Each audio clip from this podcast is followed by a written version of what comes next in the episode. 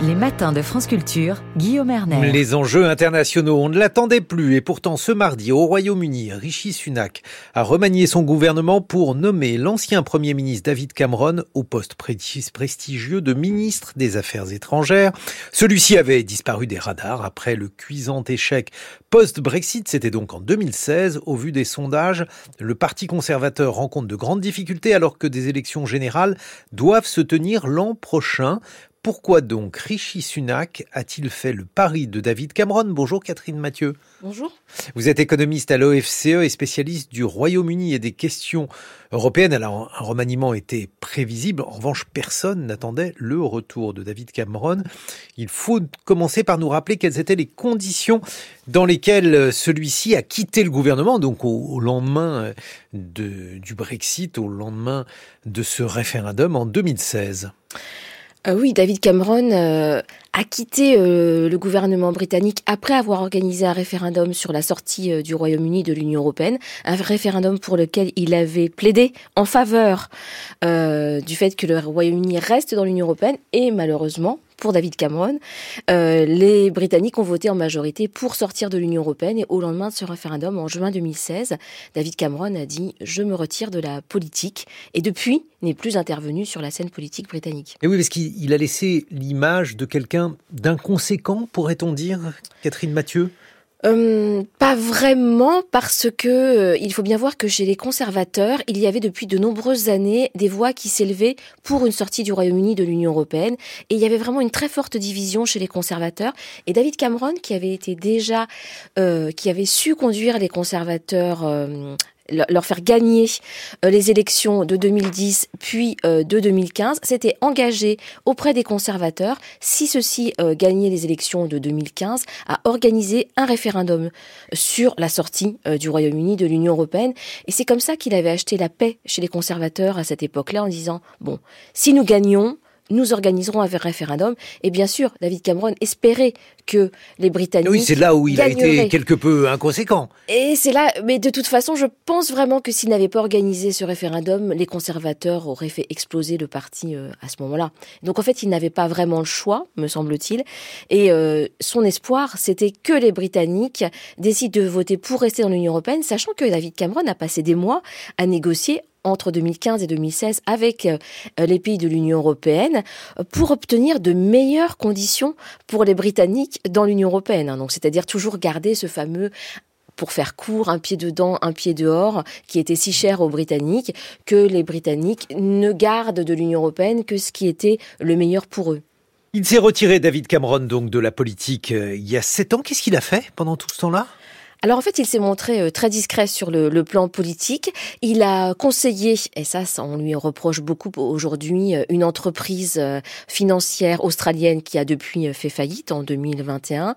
On lui reproche d'avoir fait du lobbying, de la pression. Qu'elle soit australienne ou qui ait fait faillite? Ou les deux d'ailleurs En fait, on lui reproche à, à David Cameron d'avoir usé de son carnet d'adresses auprès des responsables politiques britanniques pour avoir envoyé de nombreux messages lorsque cette entreprise était en difficulté en 2021 pour obtenir des prêts euh, auprès du gouvernement euh, britannique. Donc on lui reproche son rôle euh, de, soutien par ses, contacts très bien placés auprès du gouvernement. il semble aussi qu'aujourd'hui, les Britanniques, les parlementaires demandent clairement à David Cameron ce qu'il a fait au cours de toutes ces années, depuis 2016. Donc là, pour l'entreprise, pour Greensill, ça tout le monde connaît. Mais il a quand même aussi conseillé d'autres entreprises. Il aurait soutenu... Euh, plus ou moins. Euh, le gouvernement chinois a, dans les, au niveau de, de, de, la, de la route de la soie euh, pour obtenir l'ouverture d'un port au Sri Lanka.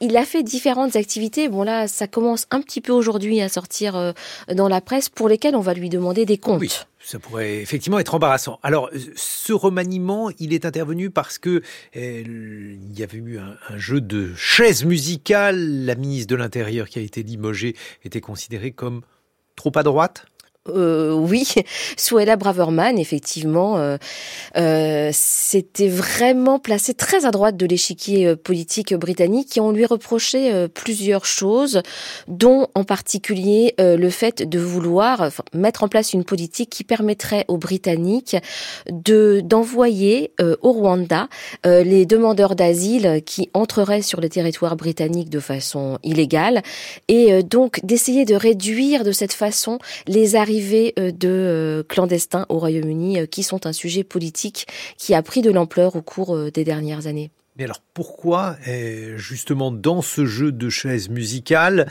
Rishi Sunak a-t-il pensé à David Cameron alors que, comme vous venez de le rappeler, Catherine Mathieu, eh bien, celui-ci a disparu des radars depuis sept ans? Oui, c'est très étonnant en fait. Euh, depuis euh, depuis qu'on a eu cette annonce, tout le monde se pose la question, euh, la question que vous me posez pourquoi David Cameron à la tête du ministère des Affaires étrangères? Alors, ça peut sembler un aveu de faiblesse, me semble-t-il, du côté du Rishi Sunak, hein, qui est vraiment un Brexiteur pur et dur, qui martèle depuis de nombreuses semaines qu'il souhaite proposer un changement au Royaume-Uni. Il faut voir qu'il y aura des élections au Royaume-Uni d'ici janvier 2025 au plus tard, et que Rishi Sunak pense bien être le leader du côté euh, des conservateurs. Donc, euh, même si les travaillistes sont aujourd'hui favoris. Oui, bien sûr. Alors ils sont en tête dans les sondages depuis de nombreux mois maintenant. C'est ce qu'on appelle une élection imperdable, le genre d'élection qu'on peut perdre. Oui, mais effectivement, là, ça sera difficile, je pense, pour les travaillistes de perdre cette, cette élection. Ça fait maintenant 13 ans que les conservateurs sont au pouvoir au Royaume-Uni.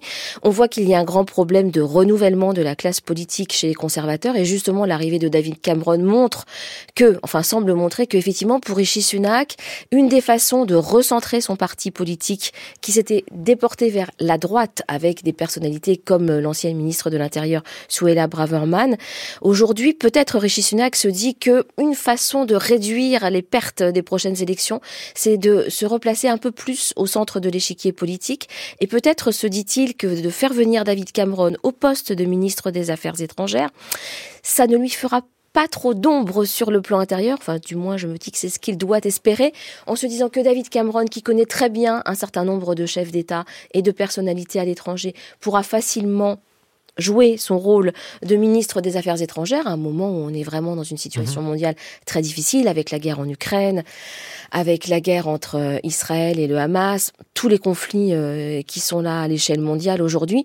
Donc c'est sans doute très important pour Rishi Sunak d'avoir une personnalité d'envergure au poste des ministres des Affaires étrangères au Royaume-Uni, avec le risque que David Cameron, à un moment donné, dise que, ben oui, lui, il a des avis aussi sur ce que devrait être la politique des conservateurs et se permettent d'intervenir davantage dans le, la vie politique et oui, britannique. une sorte et peut-être une sorte de concurrent à terme pour Rishi Sunak. Mais le référendum sur le Brexit n'est vraiment pas loin. En 2016, c'est vraiment très proche et je ne sais pas si c'est un moment où euh, David Cameron pourrait reprendre la main. Mais alors, justement, puisque vous êtes spécialiste du Royaume-Uni, Catherine Mathieu, vous êtes économiste, si on essayait de, voir quelles ont été les, conséquences du Brexit euh, sur le Royaume-Uni, est-ce qu'il est possible aujourd'hui de dresser un, bilan quelques années après cette décision?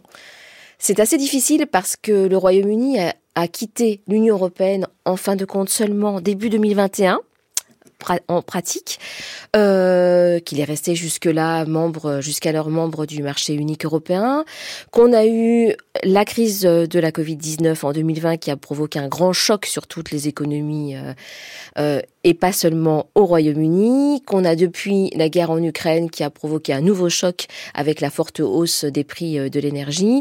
Et donc aujourd'hui, on a du mal à distinguer euh, ce qui est dû au Brexit de ce qui est dû aux différents chocs qui ont frappé les économies mondiales euh, depuis depuis 2020. Aujourd'hui, en fait, l'économie britannique se trouve à peu près au même niveau d'activité que l'économie française si on se place à la situation juste avant le début de la crise Covid et on ne voit pas vraiment d'effet macroéconomique de la sortie euh, du Royaume-Uni de l'Union européenne, mais c'est un peu tôt. C'est un peu tôt parce que le Royaume-Uni a encore gardé de nombreuses normes, de nombreuses réglementations qui sont les mêmes que ce qu'il avait lorsqu'il était membre de l'Union européenne, et c'est plutôt au cours du temps si le Royaume-Uni se met à détricoter euh, toutes les normes, toutes les réglementations euh, qui sont celles de l'Union européenne, qu'on pourrait voir le Royaume-Uni diverger de l'Union européenne. Aujourd'hui, on a, bon an, mal an, une économie britannique qui est à peu près dans la même situation que l'économie française. Donc ce qui veut dire que finalement, l'apocalypse n'a pas eu lieu parce que celui-ci était annoncé, prévu oui, enfin, n'a pas eu lieu parce qu'en fait, le Royaume-Uni est vraiment resté très proche de l'Union européenne en termes économiques et financiers euh, depuis 2016. Euh, donc, on n'a pas eu euh, d'apocalypse. Que jusqu'ici, les dirigeants britanniques, même s'ils sont brexiteurs, essayent d'éviter de réduire les liens avec l'Union européenne. L'Union européenne, c'est le premier partenaire économique du Royaume-Uni. La moitié des exportations britanniques vont vers l'Union européenne. Et donc, en fait, pour l'instant, on essaye du côté britannique de garder de bons liens commerciaux avec l'Union européenne. Pour l'instant, la City continue à exporter euh, de façon euh, vigoureuse euh, vers l'Union européenne. Donc on n'a pas d'apocalypse pour le moment. Merci beaucoup Catherine Mathieu pour euh, vos explications sur euh, ce choix, choix étrange David Cameron. Je rappelle que vous êtes économiste à l'OFCE, l'Observatoire français des conjonctures économiques, spécialiste du Royaume-Uni et des questions européennes. Dans quelques secondes, avec Science, ça sera avec euh, Pierre Repère. On va parler des vestiges d'une protoplanète. Restez avec nous.